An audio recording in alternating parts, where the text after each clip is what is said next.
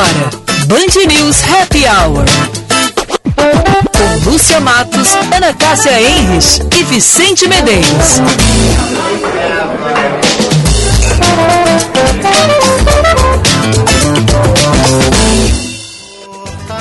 Que aqui sangraram pelos nossos pés, que aqui sambaram nossos ancestrais. Olá, olá, muito boa tarde, meus amigos. 5 horas 7 minutos, 17 graus a temperatura. Estamos entrando no ar com este clima de carnaval, hein, Vicente? Opa, Vai passar? Carnaval, isso? hein? Vai passar. Tá difícil passar esse clima eleitoral, hein? É, não. Em tenebrosas transações. Mas vai passar, vai passar, porque a democracia é soberana. E graças a Deus vivemos num país em que a maioria ainda respeita. É verdade. Né? E não fica fazendo insinuações nem incitando, né? A golpes ou coisas assim. Isso é uma minoria Barulhento. barulhenta, mas que já vai ser, já está sendo dispersada, né? Que quando arde no bolso, aí já, às vezes a ideologia de uns também já não fica mais tão forte, É, né? é verdade. Quando vem a multa, aí já, ah, pois é, e tal. Muito enfim. pesada, né? Multa pesada, enfim, né? Agora Vicente Medeiros vai nos atualizar de tudo, é. Eu. Porque ele, Vicente Medeiros e eu Uhum. iremos com você até às seis da tarde, nosso Band News Happy Hour. Sempre com o oferecimento de FMP Direito por Excelência Direito para a Vida e cardápio inovador com receitas exclusivas. Montecchio Pizzaria, pizza com carinho. Bom, Lúcia. ah, a gente passou uma tarde inteira esperando. Um dizer, pronunciamento de um minuto. É, a gente passou, enfim, Ai, desde o domingo, enfim, a tradição dos governos democráticos, tradição brasileira, já faz aí um bom tempo que o presidente derrotado liga para o presidente que venceu e para o Beniz, olha, foste bem, conseguiu mais votos e vida que segue, né? Sucesso aí, bom trabalho e até uma próxima vez. Bom, isso não aconteceu no domingo à noite. Se esperava muito por uma segunda-feira, não aconteceu. Se esperava para terça-feira e foi marcado, sim, terça-feira às 3 horas da tarde. O pronunciamento estava marcado às 3, foi acontecer faz 20 minutos, 15 para 5, 20 para 5. Então foi esse momento ali que aconteceu, enfim, o pronunciamento do presidente Jair Bolsonaro. Um discurso, digamos assim, sucinto. Sucinto. Sucinto, né? Sucinto Mas- e, digamos assim, na minha opinião, Vicente, sucinto e misterioso. Pois, Guilherme Macalós falou na Rádio Bandeirantes, o problema não é ser sucinto, o problema é não ter conteúdo. É. E foi o que aconteceu, porque ele agradeceu os votos, era uma cobrança que todos faziam. Poxa, Tu não tem aí, não tem ainda o texto, não saiu na internet o, o texto não ainda? saiu, tem ele aqui em áudio, se quiser ouvir ele. Vamos ouvir, Vicente. Ah, Eu vamos, acho vamos. que vale a pena, porque tem gente que tem gente que quando foi ligar a televisão, entendeu? Não, já tinha já acabado. acabou o discurso. Tipo assim, tô na cozinha. Ah, o presidente vai falar, então vou ligar a televisão na sala. Pô, terminando o chimarrão, deu tá, não vou, agora eu- já vai. Já vai. Termina ali. Acabou A erva inchando, a erva inchando, inchando. Não, não, não, vou esperar mais um pouquinho, né? Não vamos matar. Bom, ah, está aqui então o pronunciamento do presidente da República, Jair Bolsonaro. Quero começar agradecendo os 58 milhões de brasileiros que votaram em mim no último dia 30 de outubro. Os atuais movimentos populares são fruto de indignação e sentimento de injustiça de como se deu o processo eleitoral. As manifestações pacíficas sempre serão bem-vindas. Mas os nossos métodos não podem ser os da esquerda, que sempre prejudicaram a população, como invasão de propriedades, destruição de patrimônio e cerceamento do direito de ir e vir. A direita surgiu de verdade em nosso país. Nossa robusta representação no Congresso mostra a força dos nossos valores: Deus, pátria, família e liberdade formamos diversas lideranças pelo Brasil. Nossos sonhos seguem mais vivos do que nunca. Somos pela ordem e pelo progresso. Mesmo enfrentando todo o sistema, superamos uma pandemia e as consequências de uma guerra. Sempre fui rotulado como antidemocrático e, ao contrário dos meus acusadores, sempre joguei dentro das quatro linhas da Constituição. Nunca falei em controlar ou censurar a mídia e as redes sociais. Enquanto presidente da República e cidadão, continuarei cumprindo todos os mandamentos da nossa Constituição. É uma honra ser o líder de milhões de brasileiros que, como eu, defendem a liberdade econômica, a liberdade religiosa, a liberdade de opinião, a honestidade e as cores verde e amarela da nossa bandeira. Muito obrigado. Acabou. Palma, sai, não responde pergunta de ninguém. Eu- gente, eu até. Que bom que a gente passou de novo, porque. Eu, eu peguei pontos que eu não tinha percebido antes. Mas eu achei que ele tinha falado dos protestos. Não, ele foi super sucinto na. Porque assim, foram no máximo 10 frases, né? Isso, mas ele fala dos protestos, Lúcia, quando ele fala em movimentos que estão que estão contra uma injustiça de um processo Sim, eleitoral. sim. Ele não especifica o que, que é essa injustiça, mas ele fala em uma. E ele critica de uma forma velada, porque ele comenta que não pode ser a ideia da esquerda, que é protesto violento. A direita faz Sim. protestos pacíficos. É. Então ele critica sem criticar os movimentos. É, na verdade, a primeira frase dele foi a maneira que ele encontrou para falar das eleições para agradecer quem votou nele. E, e Deu. reconhecer indiretamente que o TSE contou É, os votos. é, mas assim, é, foi só o que ele disse. Foi só o né? que ele disse. Foi só o comentário dele, uma frase sobre as eleições, agradecendo quem votou nele. Depois ele deu um pau na esquerda, Sim. um pau. Violenta. É. Aproveitou para dar uma criticada na esquerda, deu a entender que a direita no Congresso não vai dar paz para o Lula, que vai estar atenta. Vários analistas entender. apontam isso, que é uma direita que está mais representada, está maior e que vai ser dura com o presidente da República. se justificou, fez uma certa prestação de contas assim da Covid, dizendo que fez o que pôde, né? Verdade, verdade, comentou da guerra, enfim, olha. Da guerra, apesar de to- pandemia. tudo contra nós, a É. gente trabalhou e foi isso aí. E o mais importante, eu acho que era esperado, apesar de ser sutil, é que ele vai cumprir a Constituição, como presidente e como cidadão. É, aquele papinho das quatro linhas que é um saco. Mas sempre tem o papinho das quatro linhas, que ele vai respeitar as quatro linhas. Ah, ele se bota também como um líder de um movimento. É. Que é este bolsonarismo que. Que vai crescer. Que vai crescer. Segundo ele. Isso. E eu acredito que nesses quatro anos, outros personagens vão tentar levar este bolsonarismo. Que é co- como acontece nos Estados Unidos, o trumpismo. É. Pode ser que daqui a quatro anos ele ainda seja a referência. Talvez não. Mas ele se colocou ali como um líder. Ah, Mas achei. vai, ter que, vai ter que falar mais para ser líder. É, eu achei fraco, Lúcia, porque o até deu um exemplo. Ele poderia ter sido 30 segundos um discurso e reconhecendo, agradeço os votos, Parabenizo o meu oponente. oponente, que faça um bom Governo. governo, peço paz Nas- nas, nas, nas estradas, estradas. protestos, e daqui a quatro anos a gente conversa de novo. É. Um baita recado. É. Seria um baita recado que eu não sei se estarei ou não, mas daqui a quatro anos a gente resolve esse papo. É. Ou então aquele papo de todo o perdedor, assim, né? Quando é uma oposição grande. Acho que. Acho que o Lula, se perdesse pro Bolso- Bolsonaro, faria a mesma coisa. Eh, né? Parabéns pela vitória. eh, Não vamos dar descanso. E quero avisar que nós não vamos sossegar, vamos estar atentos, fazendo oposição, trabalhando pelas pelas eh, né os Pelas temas pautas, que a né? gente as pautas que a gente acha que são corretas enfim incrível né É, eu achei fraquíssimo o discurso, o discurso sucinto, frases diretas, enfim, sem. O que, que teu pai diria ali naquela escrita criativa, assim? Faltou, Olha. faltou um envolvimento ali, um casamento. né? Faltou um, eu até vou, a minha mãe, se estiver ouvindo, ela podia nos dizer o que, que houve. Faltou desenvolvimento da escrita criativa. É, eu tive, acho. né? né? Uns pontos, assim, se né? bem que, né, que ele...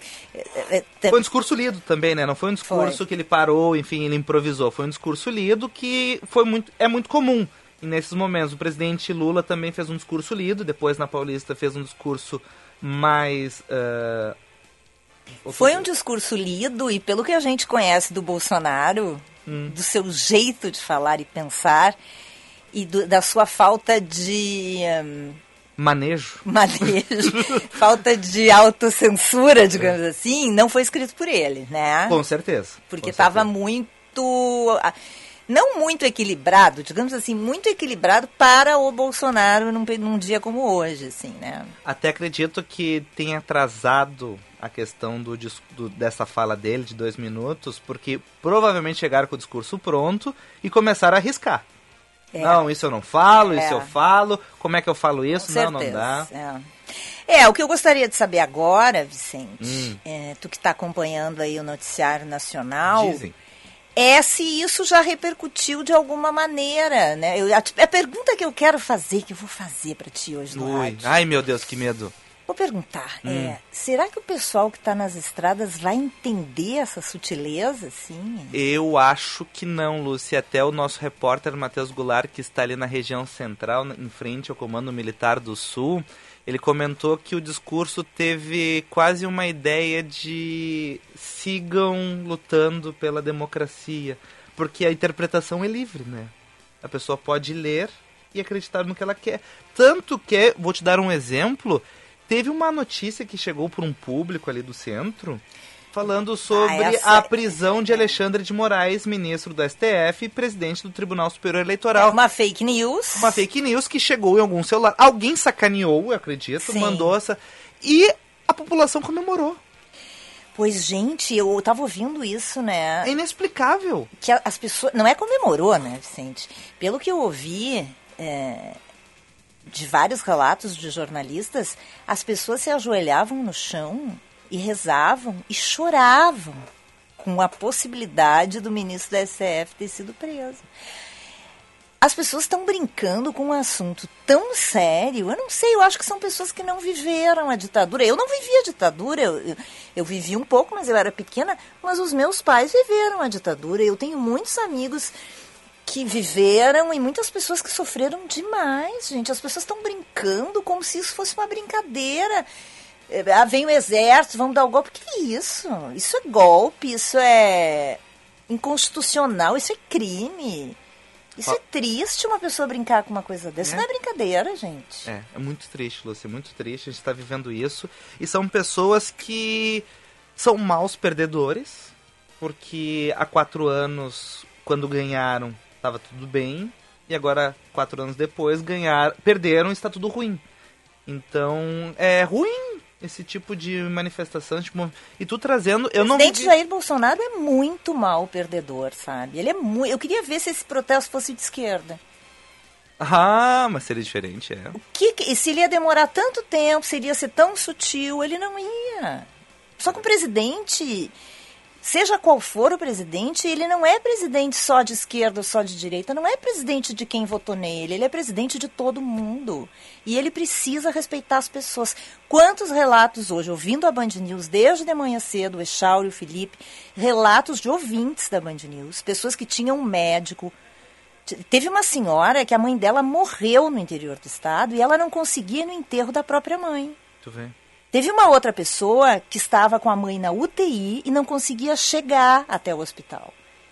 Porque esses manifestantes criminosos que estão fazendo um protesto ilegal, né? Porque é ilegal, não permitiam sequer a passagem de ambulância, que é uma é uma regra, né? Uma regra, É, né, mas Vicente? até uma... em uma guerra se libera. Até, em- exatamente, até, nas, até numa guerra, eh, ambulâncias, médicos, enfermeiros. Isso não tem discussão, é uma questão de vida ou morte, é uma questão de saúde.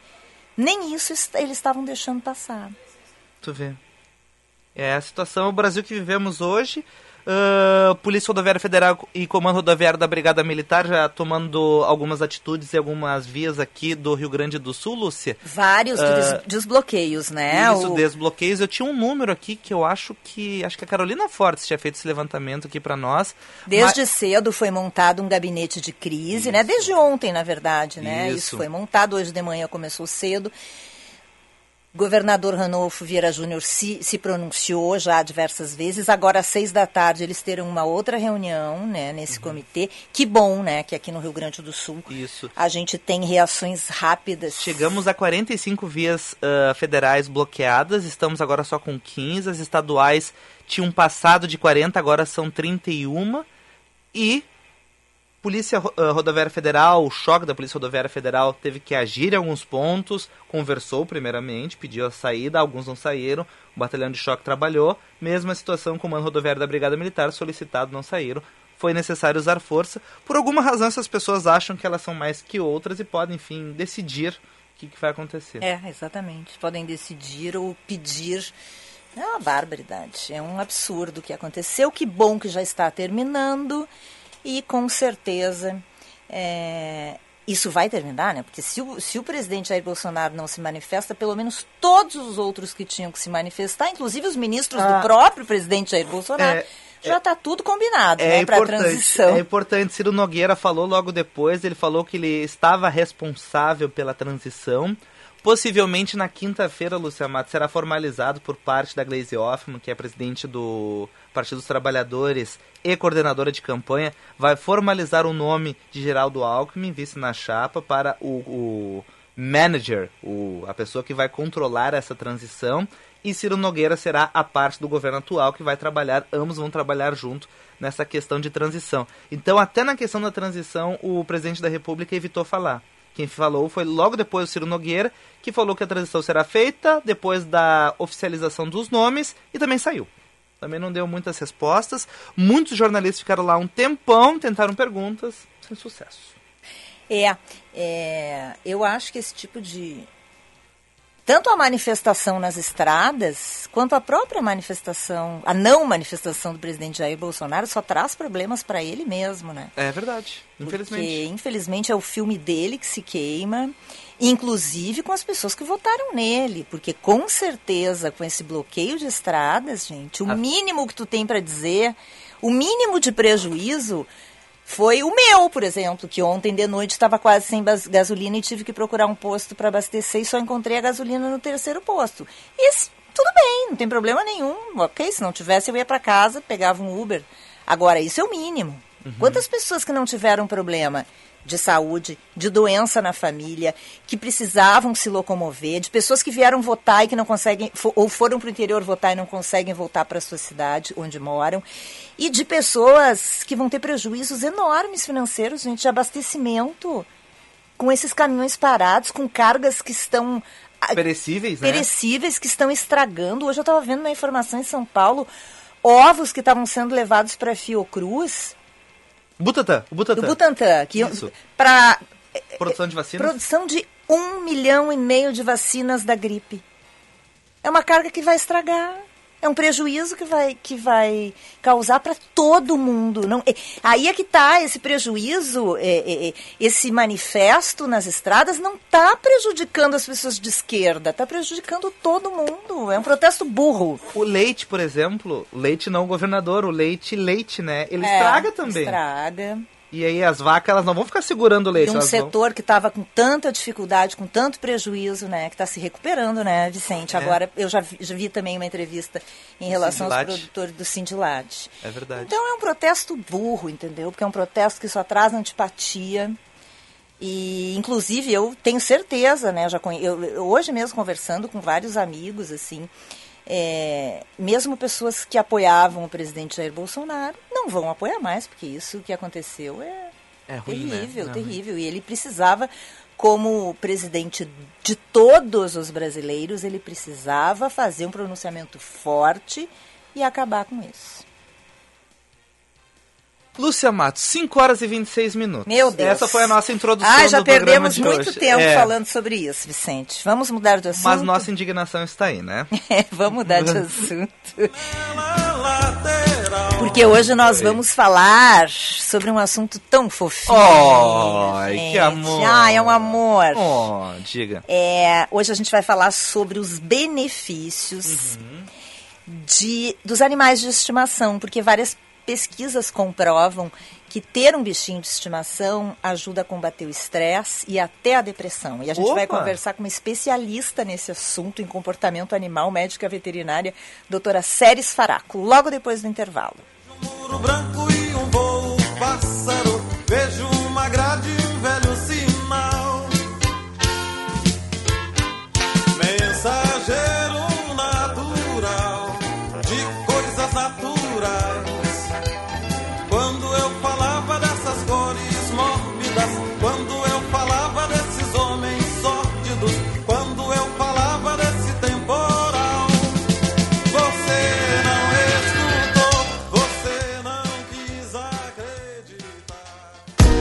VM Vinhos Wine Explorers. Explorar e descobrir sabores são parte da nossa paixão por vinhos. Somos curiosos, investigativos e procuramos pelo mundo rótulos inusitados que proporcionem grande prazer ao paladar. Oferecemos aos nossos clientes e parceiros algo novo, capaz de transformar momentos em memórias. Envie um e-mail para contato@vmvinhos.com.br e tenha você também rótulos exclusivos e marcantes no seu estabelecimento. Se beber, não dirija.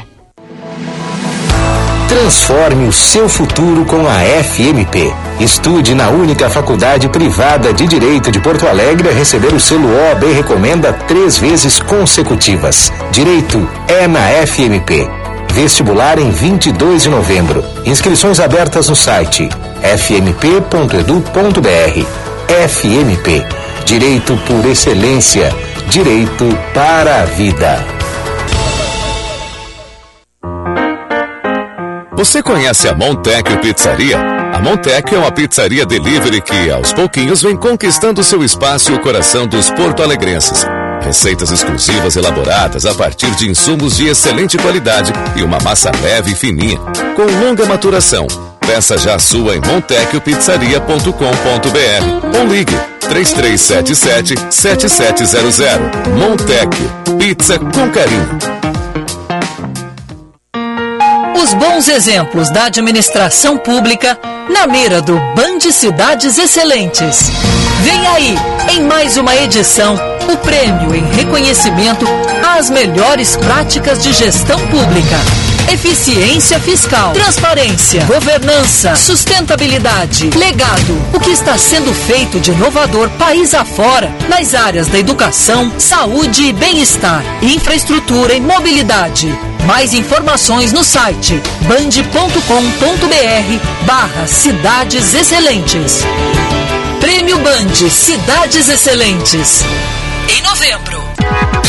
Cidades Excelentes. Oferecimento Sistema Ocergs. Somos o cooperativismo no Rio Grande do Sul. E BRDE, maior banco de desenvolvimento do sul do Brasil.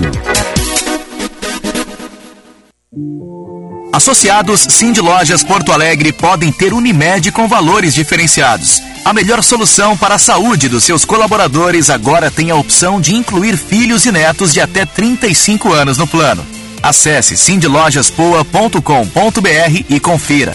É proteção para toda a família. Cindy Lojas Porto Alegre. 85 anos de soluções para repensar o futuro do teu negócio.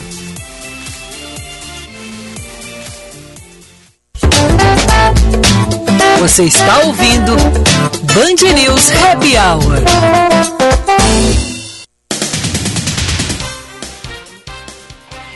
Estamos de volta com o nosso Band News Happy Hour, sempre com oferecimento de FMP Direito por Excelência Direito para a Vida e Montecchio Pizzaria. Você procura por ingredientes frescos, de excelente qualidade, massa leve e fininha com longa maturação, pizzas ainda quentinhas chegando na sua casa. Montecchio Pizzaria, pizza com carinho. Zap 99.3. Muito Muita gente se manifestando pelo nosso 998730993. Opa, Vicente, eu vou daqui, tu vai daí, tá, bem? Tá bom, tá bom, tá bom. É, o nosso ouvinte Antônio está dizendo: boa tarde, Lúcia e Medeiros. Fiquei Opa. sem fazer muita coisa, esperando o pronunciamento do Bozo e ver ele falar só dois minutos e dois segundos. Parece uma luta de boxe quando termina no primeiro round. Ah, é verdade. Viva a democracia. Igual, né? O boxe tem três minutos, então foi menos que um round. Gente, tu fica esperando até as duas da manhã e quando tu volta do banheiro acabou. Acaba. Ah, e o Christian tá dizendo: Ah. Boa tarde. Haddad não cumprimentou o Bolsonaro quando perdeu em 2018. Eu acho que Não é verdade, Ele Christian. cumprimentou.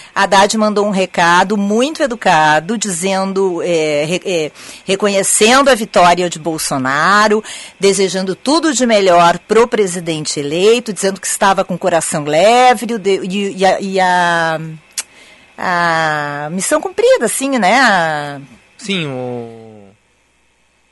Me faltou também. É, o de- Mas, é, enfim, e- tem- mas ele cumprimentou, mandou um recado bem educado. E daí até no Twitter, Lúcia, ah, naquela mesma noite, o Haddad ele desejou sucesso pro Bolsonaro e o próprio presidente agradeceu a mensagem. É, Então exatamente. isso aconteceu é. no Twitter. É, Tem não muita é. ligação que a gente não acompanha. É, Por não. exemplo, teve aquele, ó, o Fernando Haddad, lá no dia 29 de outubro, às nove e meia da manhã do outro dia.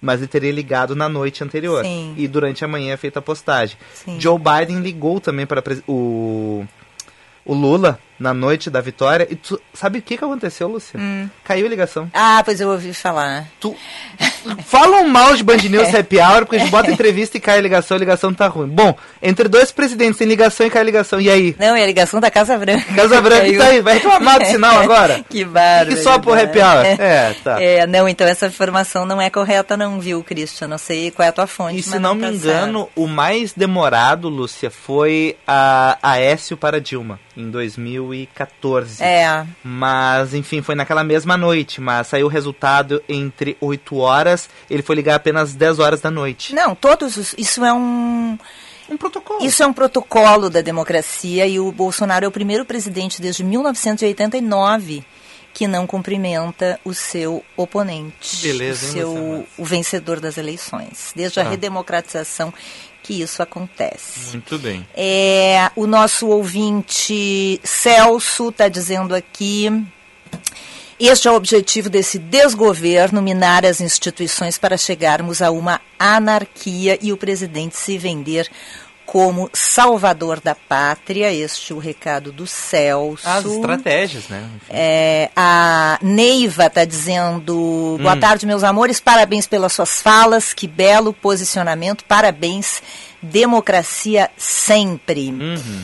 E a Isabel de Porto Alegre, vocês super acertaram na convidada de hoje, minha querida colega Séries. Conhece tudo o assunto. Ah, então vamos para a entrevista, né, Ah, Vicente? vamos? Tu Opa. quer falar da nossa live? A live, a Carla Cigal mandou uma bueníssima tarde e a Vera Bassotto perguntou quem era a mulher ao lado do presidente Jair Bolsonaro. Pois Vou eu ficar também não devendo, sei. eu não sei quem é aquela mulher. Me chamou a atenção. Talvez, enfim, eu Não conheço. devesse saber, mas eu não sei, peço desculpa. É, vamos atrás dessa informação, né, Vicente? Vamos, vamos. Volvería un día a darte las gracias. Cada uno da lo que recibe. Luego recibe lo que da. 5 e 35, 16 graus e 2 décimos. Uma reportagem do jornal O Globo na semana passada mostrava que a presença, o contato com animais de estimação pode ser extremamente benéfica para as pessoas. É, no caso da reportagem, se baseava em pesquisas feitas com estudantes universitários dos Estados Unidos que passavam por momentos de muito estresse, com É, faz parte, né? notas, trabalho. Quem nunca, hein? Né? Uma noite mal dormida. Pagamento de contas, enfim. Opa. Essa pesquisa se baseou nisso. Tô no curso certo. Porque nos Estados Unidos existem vários programas nas universidades onde alunos podem interagir com animais em períodos de muito estresse. Por isso a gente convidou a doutora Séries Faraco para nos contar um pouquinho dos benefícios para os dois lados, né, da relação entre humanos e animais de estimação. Doutora Séries Faraco é médica veterinária, mestre PhD em psicologia, tem um currículo enorme, eu vou resumir aqui para vocês. Por favor, Lúcia. Vice-presidente da Fundação da Associação Brasileira de Bem-Estar Animal, coordenadora do mestrado da Universidade de Valência, na Espanha, organizadora e autora do livro Fundamentos do Comportamento Canino e Felino e Bem-Estar dos Cães e Gatos na Medicina Comportamental. Boa tarde, bem-vinda, doutora Séries, tudo bem? Boa tarde. Lúcia, boa tarde, Medeiros. Um prazer estar aqui com vocês e com os nossos ouvintes. Pois a gente pegou esse gancho, né, doutora Séries, dessa pesquisa, que, no entanto, ela é muito específica. Então, eu queria lhe pedir para a gente abrir esse bate-papo com a senhora nos contando o que, que há de mais recente. É, nesse tipo de pesquisa, né, do bem-estar que os animais trazem para os humanos e vice-versa. Sim, é, uh, Hoje em dia, nós temos uh, relatos super robustos do bem-estar uh, físico, emocional, social e uh, psicológico. Olha só, quatro dimensões, né? É, tanto para as pessoas como para os animais. Então, assim, os relatos, eles não vão só uh, através dessa informação dos Estados Unidos, esses programas eles uh, são uh, difundidos em vários países. a Espanha tem esses programas, tem um programa de que ajuda a leitura de crianças que têm dificuldade na alfabetização e na leitura porque tem transtorno, não é transtorno emocional, mas são muito tímidas, elas são, elas têm uma certa dificuldade. Então, e, existe um, um programa programa internacional que é uh, Leia, né? E que as crianças leem para os cachorros, né? É muito bonito. É, além disso, assim, nós temos a questão do suporte social. É, uh, nós sabemos que as pessoas vivem sós, né? Cada vez mais as pessoas estão um pouco mais isoladas. A pandemia ela trouxe isso para a nossa vida. E o tipo de vida hoje ele está bastante complexo, né?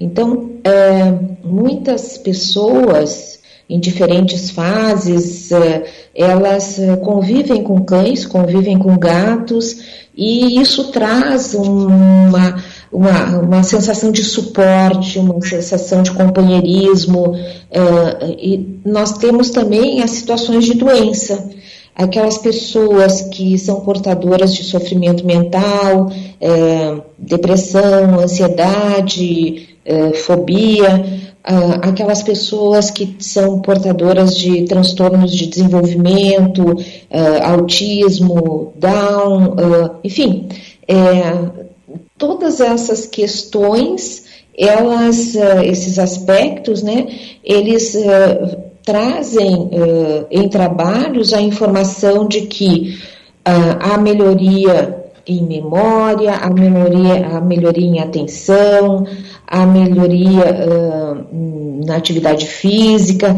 há inclusive em pacientes uh, cardíacos, uh, trabalhos muito importantes sobre os benefícios disso, e até mesmo a Associação uh, de Cardiologia Norte-Americana já afirmou que a convivência com animais de estimação reduz o risco cardíaco. Olha só quanta coisa, né? Opa, né? Coisa boa, então, é uma verdade, né? E, e, e nós sabemos que eh, aqui no país no, no, nós somos o, o, segundo país do mundo em que as pessoas mais convivem com animais em casa. Pois a senhora nos passou, mas eu até vou pedir para a senhora dar esses dados, doutora Séries, porque a senhora nos passou agora há pouco essa pesquisa, né, Radar Pet, eh, sobre o Brasil.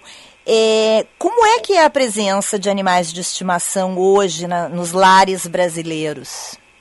Uh, olha só, uh, tem um estudo que fala dos uh, dog lovers, ou seja, países que, que amam cães, né? Uhum. E os cat lovers, países que amam gatos. Os países que amam gatos estão superando os que amam cães no mundo inteiro, né? No nosso país, nós ainda temos uma população canina convivendo com as pessoas mais do que a felina, mas isso logo, logo vai uh, ser superado pelos gatos.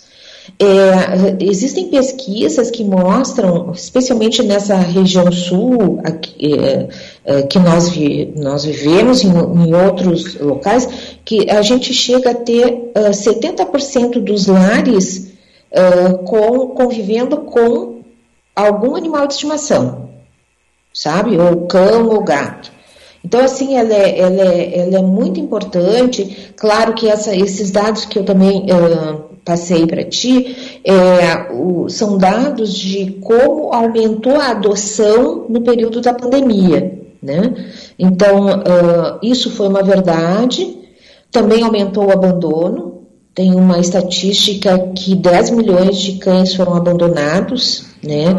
E as pessoas atribuem isso à perda do poder aquisitivo das pessoas que não tinham como lidar mais com essa, com esse, uh, com essa despesa, digamos assim, esse compromisso, né? É, e, e, também uh, uh, nós vimos que as pessoas aproveitaram essa oportunidade para conviver mais com cães e gatos e, ao mesmo tempo, uh, nós somos o segundo país do mundo que mais convive com cães e gatos. Nós, só, só os Estados Unidos têm um número, por enquanto, maior do que o nosso, né? É, e e essa, essa convivência né, se faz de tal maneira que nesse período em que as pessoas puderam ficar mais em casa e conviver com os animais, uh, os vínculos foram muito fortalecidos. As pessoas entenderam melhor os seus cães, entenderam melhor os seus gatos, uh, entenderam melhor as suas necessidades. Então, nós temos assim. Uh, mais de 100 milhões de animais de companhia das diferentes espécies. É assim um, é, é um fato social, né?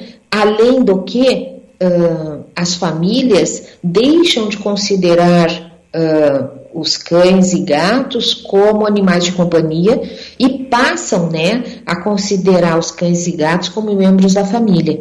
E isso é uh, muda muito, né? Muda como as pessoas se relacionam, muda as questões até mesmo de direito, né, uh, com relação a, a essa convivência intensa com os animais. Doutor, eu tenho uma, um questionamento a respeito desse dado da preferência mundial por gatos e agora no Brasil quase tornando gato a maioria.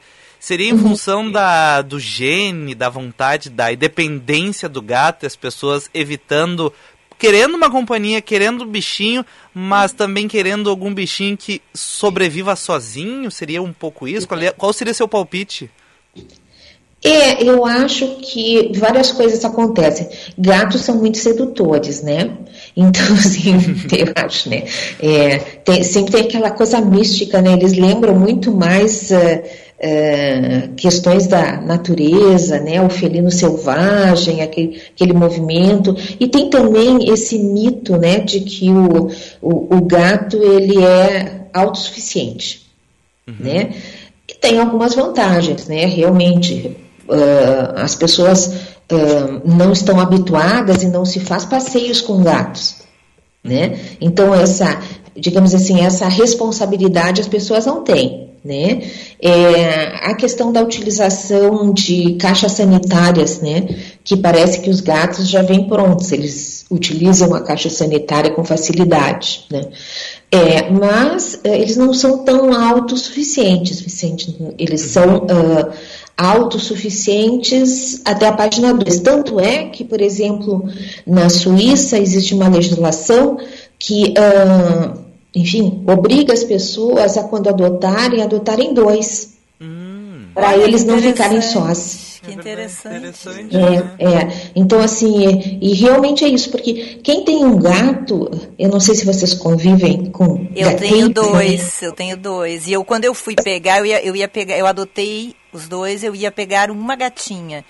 Uhum. E quando eu cheguei lá, ela estava brincando com o irmãozinho dela, eu não aguentei, eu peguei os dois. E, e é muito bem. bom. Eles são muito felizes, os dois juntos ali. Incrível é, como é diferente. Fizeram muito bem, Lúcia, muito bem. Porque as pessoas que adotam um gato, em regra geral, elas não ficam em um, né? Elas vão procurar é. trazer outro.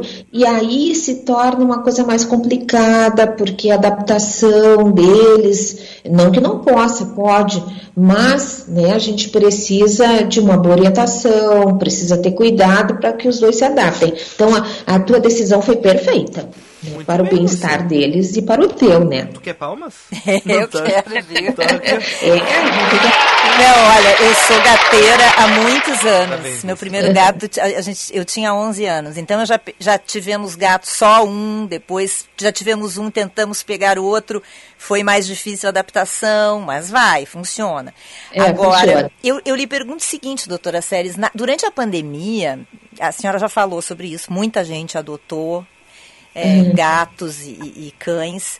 É, mas a gente entrevistou aqui no Happy Hour a doutora Solange Hartmann. Sim. Que eu digo que é a minha veterinária, as pessoas dão risada. Mas ela é veterinária dos meus bichos há mais de 30 anos. E a doutora Solange falou do ponto de vista dos animais, do estresse que a pandemia provocou para eles, especialmente para os gatos, que não estavam acostumados com aquela presença constante. É, eu, a gente está falando aqui dos benefícios que os, os animais trazem para nós humanos, né?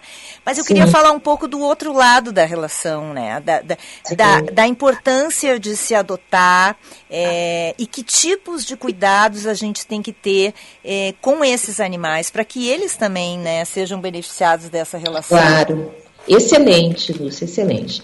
Eu acho que vou aproveitar a oportunidade para poder ressaltar para as pessoas que especialmente eu vou falar de cães e de gatos, tá? Então, uh, os cães são animais sociais. Eles sofrem quando eles ficam em isolamento. Eles sofrem e muito. Existem trabalhos que mostram que a partir de quatro, cinco, seis horas no máximo de isolamento, eles já têm sinais de ansiedade. Porque eles são animais sociais, é por isso que eles vivem conosco. Né?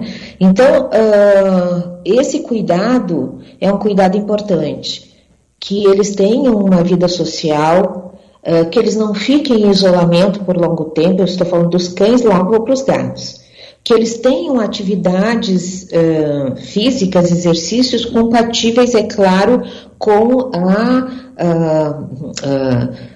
a situação corporal de cada animal vai pegar um animal, um, um, um animal de, de, exercícios, um border collie, um, uh, um, um rottweiler e um uh, chihuahua, né? São necessidades físicas diferentes. Ao mesmo tempo, eles deveriam, isso é uma coisa importante, quem não tem que, por exemplo, vai uh, adotar um filhote, vai comprar, tem tantos animais para adotar, mas enfim, há pessoas que compram. Não separem os animais antes das oito semanas de vida da mãe e dos irmãos de ninhada porque é a fase mais importante do desenvolvimento deles e eles passam por várias situações, inclusive a, a, a, aprendem a ter inibição da mordedura, aprendem a lidar com medo e esse período junto com a mãe e irmãos é fundamental. Então, assim, sucintamente, eu diria que isso é, é básico. Já os gatos, uh, a gente tem, uh, e tipo assim, quando eles ficam junto com as pessoas, os cães, em regra geral, eles ficam felizes, né? Desde que a relação seja positiva. Uh, a gente sabe que o estresse e a ansiedade eles contagiam, né? Eles contaminam. Então, animais que ficaram nessa pandemia uh, com famílias extremamente estressadas, reativas, que não conseguiram se equilibrar, eles não ficam imunes a isso, tá? Eles também se, uh, se contaminam emocionalmente. Os gatos, né, eles já são animais que uh, necessitam uma certa tranquilidade, né? Eles necessitam uma certa paz no seu território.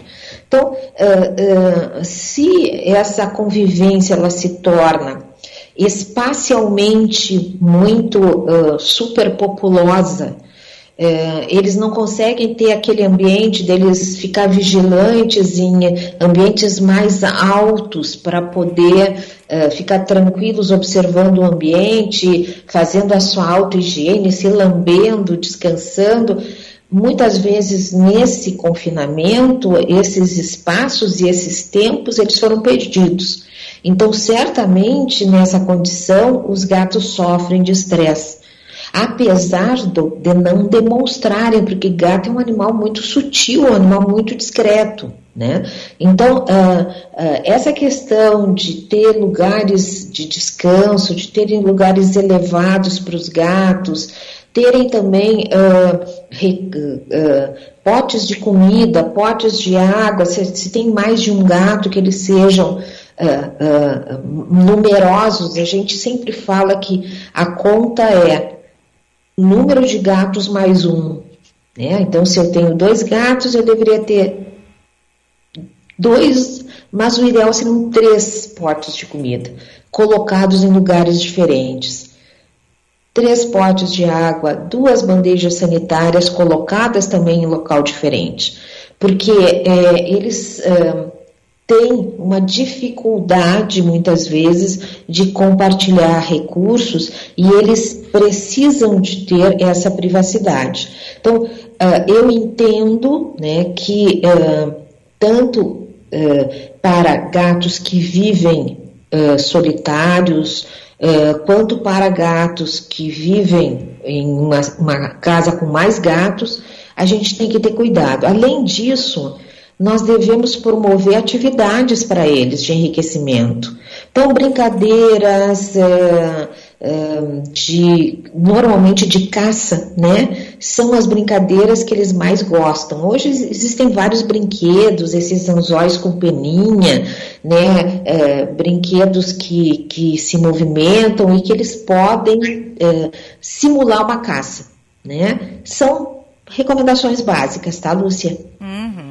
Que, olha, quem tem animal de estimação que diz, né? A casa não é minha, é, do, é, é deles. É verdade, Porque é. geralmente tem paninho, bolinha, é, brinquedinho espalhado pela casa inteira. A gente está caminhando para o final da entrevista, Lúcia. Eu queria perguntar uma coisa para a doutora. Uh, algumas famílias, enfim, quando são um casal, enfim, independente do casal, da idade, uh, tem uma criança, a criança quer ter um bichinho. Tem alguma idade certa para começar a botar um bichinho ou qualquer idade tá bom?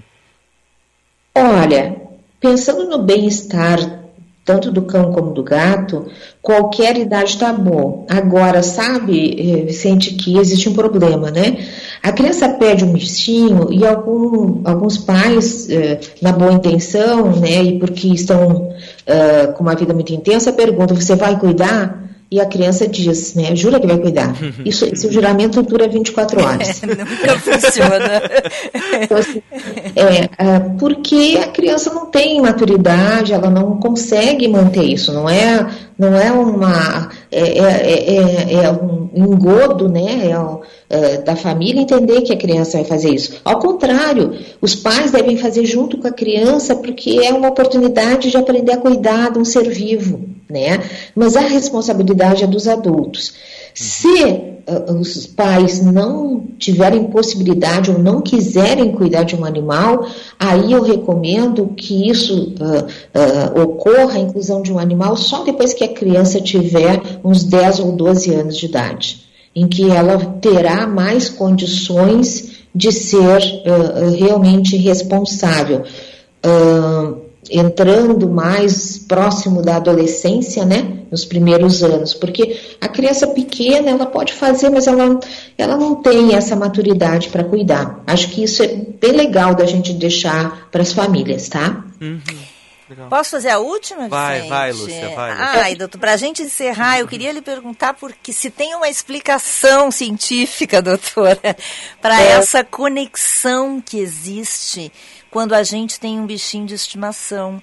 É, quando a gente chega em casa está estressada ou está triste, que a gente senta num lugar, lá vem o gato, ou lá vem o cachorro, deita no colo da gente, começa a se esfregar, né, esfregar o nariz na gente, a lamber a mão. Que conexão, o que, que é isso que acontece, hein, doutora Séries? O que acontece, assim, de, é tão bonito que se a gente para para ver, né, Se a gente presta atenção, são sinais de amor mesmo, né? Sem dúvida. E quando chega, os gatos vêm piscando, né, Luciana? Eles fazem aqueles piscadinhos assim nos olhos. Já viu? Sim, coisa mais querida. Coisa mais amada. É, ah, assim, ó, ah, nós temos noção de que ah, a afiliação, a afiliação, a ligação entre seres vivos se dá por comunicação e por ah, alterações de determinados neurotransmissores e hormônios, entre eles a ocitocina, que é o hormônio do amor, o hormônio da afiliação. Então, ah, há trabalhos que já mostram que na interação social entre cães e pessoas, ambos liberam uma quantidade elevada de ocitocina. Tá? Então, esse seria um dos mecanismos. Outros são de aprendizado, de apego, ah, de confiança, de segurança.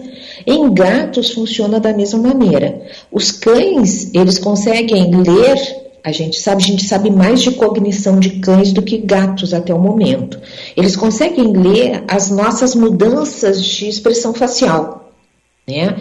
Eu suponho, mas daí é só uma opinião, tá?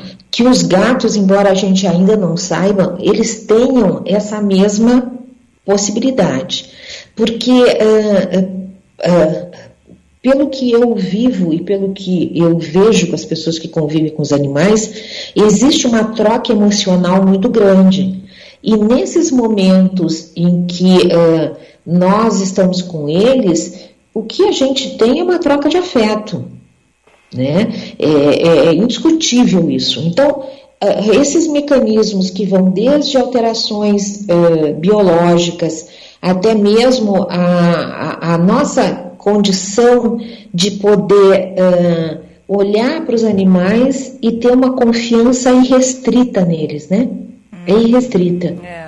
É, uma, é uma relação completamente diferente. Uma vez, uh, uh, num trabalho de jornalismo, uma, uma jornalista entrevistou uma criança e, e ele dizia: quando eu estou muito uh, incomodado, ele até usou a palavra, eu fico desabafado quando eu falo com o meu cachorro. né? Essa palavra. quando a gente, ele dizia quando a gente tem medo de falar com o pai e com a mãe, a gente fala com o cachorro. Olha, né? é. É, e isso não é só criança, né? Nós adultos temos essa, uh, esse benefício, né? E eu entendo que eles também nos falam sabe? Eles também, é, na sua linguagem, né? Eles nos comunicam e nós conseguimos entender se eles estão numa situação de bem-estar ou se eles estão desconfortáveis. A gente, quem observa e quem tem uma ligação robusta, consistente com uh, cães e com gatos, consegue perceber mudanças, consegue perceber uh, o bem-estar, né? E até mesmo o prazer que eles têm de estar conosco. É, né? mesmo. Muito bom, doutora Série. Adoramos lhe ter conosco aqui, os ouvintes também, vários mandando parabéns pela entrevista, um abraço para a senhora. Tem até foto de gato que chegou Opa, aqui. Opa, que beleza. Ai, tá Obrigada pelo papo, foi um prazer conversar com a senhora. Nos mande material quando tiver novidades sobre esse assunto, que a gente quer voltar a conversar com a senhora, tá bem? Certeza. Muito obrigada, adorei também. E pode ter certeza que vou mandar muitas coisas, inclusive de gato. Ah, que Obrigado, bom. Um abraço. Valeu. Tchau, tchau. Boa noite. Tchau, tchau. Espetáculo, hein, doutora Séries? Faraco, médica veterinária, PhD em psicologia, especialista em comportamento animal. Maravilha de entrevista. E eu recomendo o documentário Dentro da Mente de um Gato na Netflix. Maravilhoso.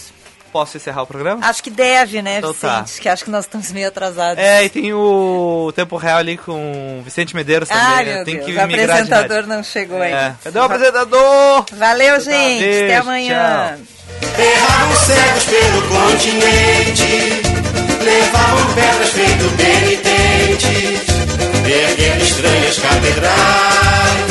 E um dia, afinal, tinham direito a uma alegria uma ofegante epidemia que se chamava carnaval. carnaval, carnaval. Palmas pra ala dos balões famintos, o bloco dos Napoleões retintos e os pigmeus do